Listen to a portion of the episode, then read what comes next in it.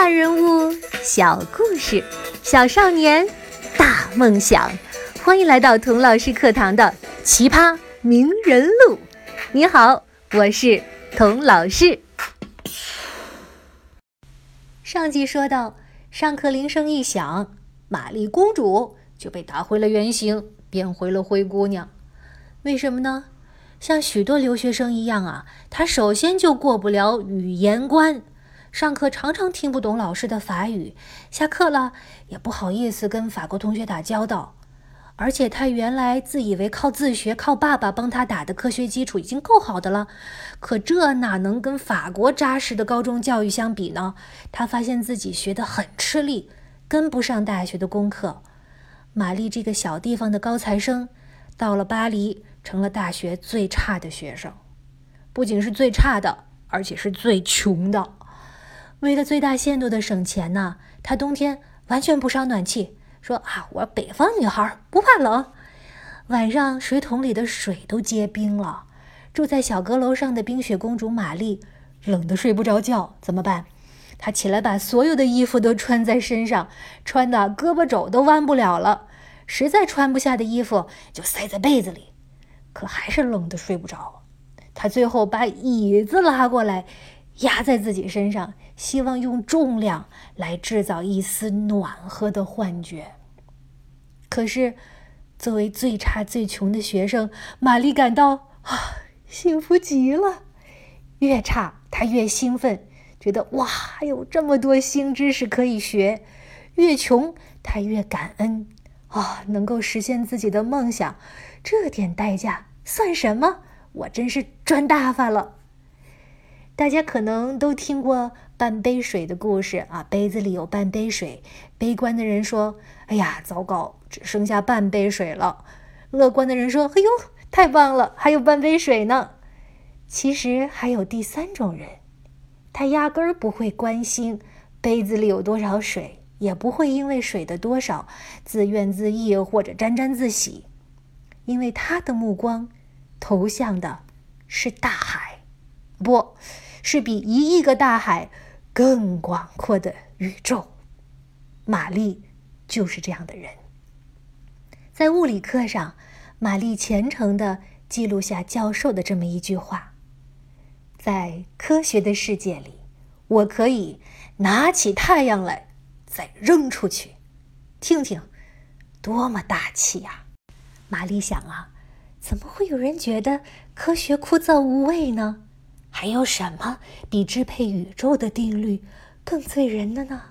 还有什么比发现这些定律更令人神往的呢？玛丽的灵魂中涌现着一股冲动，牵引着她向那无穷无尽的知识前进，向物质的核心规律前进。玛丽觉得，她就要做把太阳拿起来再扔出去的人。你看。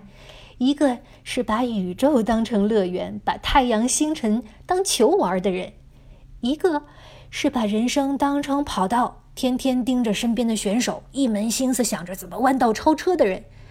这两个人，你觉得谁会赢得最终的比赛呢？从小就输在起跑线上的玛丽，又土又穷、学习又差的玛丽，最后以全校第一的成绩。获得了物理学士学位，以全校第二的成绩获得了数学学士学位。后来，玛丽认识了同样醉心科研的一个小伙子，他叫皮埃尔·居里。两个人都在对方的灵魂里，啊，闻到了自己的味道。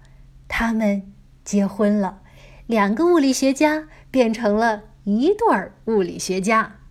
居里夫妇不愧叫居里。百分百的宅男宅女，起初呢还有热情的朋友来拜访小两口。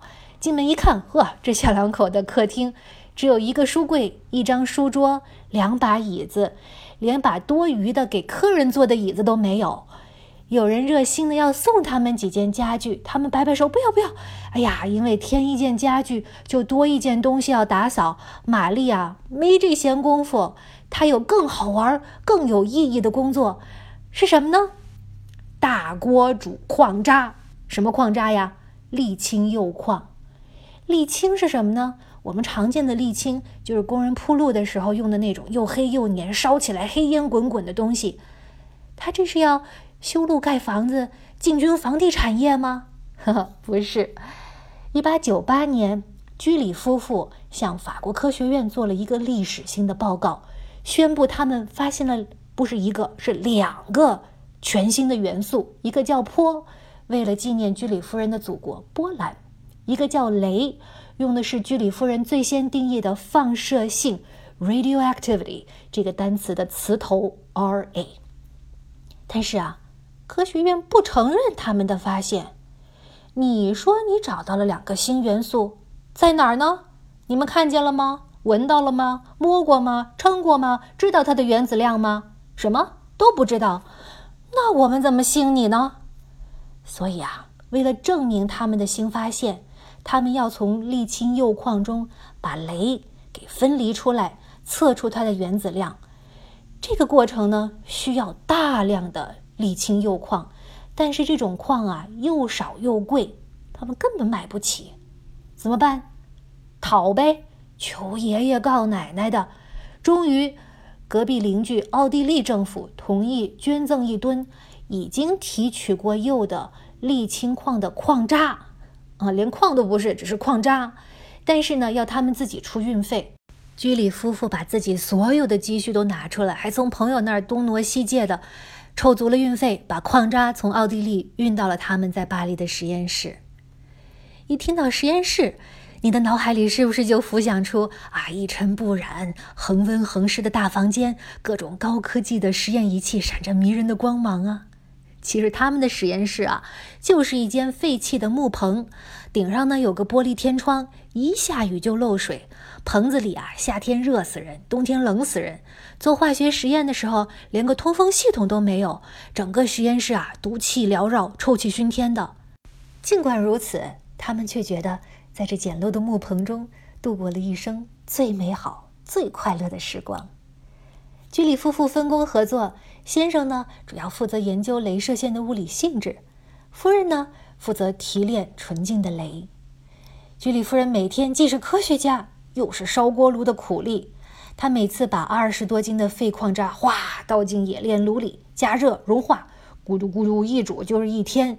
煮的时候啊，还要用一根大铁棍不停地搅，然后呢，再把这滚烫的溶液倒进一个巨大的蒸馏瓶，继续蒸馏。就这样。无休无止的重复，煮啊熬啊，分离又分离，结晶又结晶，提纯又提纯。唉，最后连居里先生累得都要放弃了，居里夫人仍然坚定不移。她从小吃过的苦啊，这时候都变成了他的力量。他说：“我们谁的生活都不容易，可这又有什么关系呢？”我们必须坚定不移。最重要的是要对自己有信心。我们必须相信自己在某种领域有天分，不论付出多大的代价，都必须实现自己的目标。这几句话可真都是居里夫人说的哈，大家可以在写作文的时候放心引用。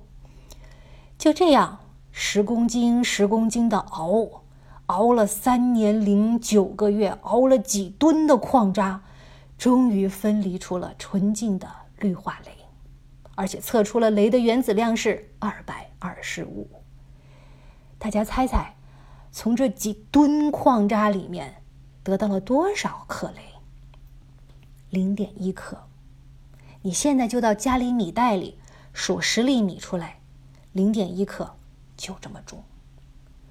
就凭着零点一克的氯化镭，居里夫妇一起获得了。一九零三年的诺贝尔物理学奖。有人说了：“哼，花了四年烧锅炉煮沥青提纯镭，累是累，好像没什么技术含量啊。”还有人说了：“居里夫人的成功，那是因为她勤奋执着，没有她，那些工作别人也会完成吧。”还有人说了。哎，居里夫人那是嫁得好，搭上了老公的顺风车。凭她自己啊，是肯定做不出这样重大发现的。真的是这样的吗？我们下一集啊，继续聊超级玛丽居里夫人的故事。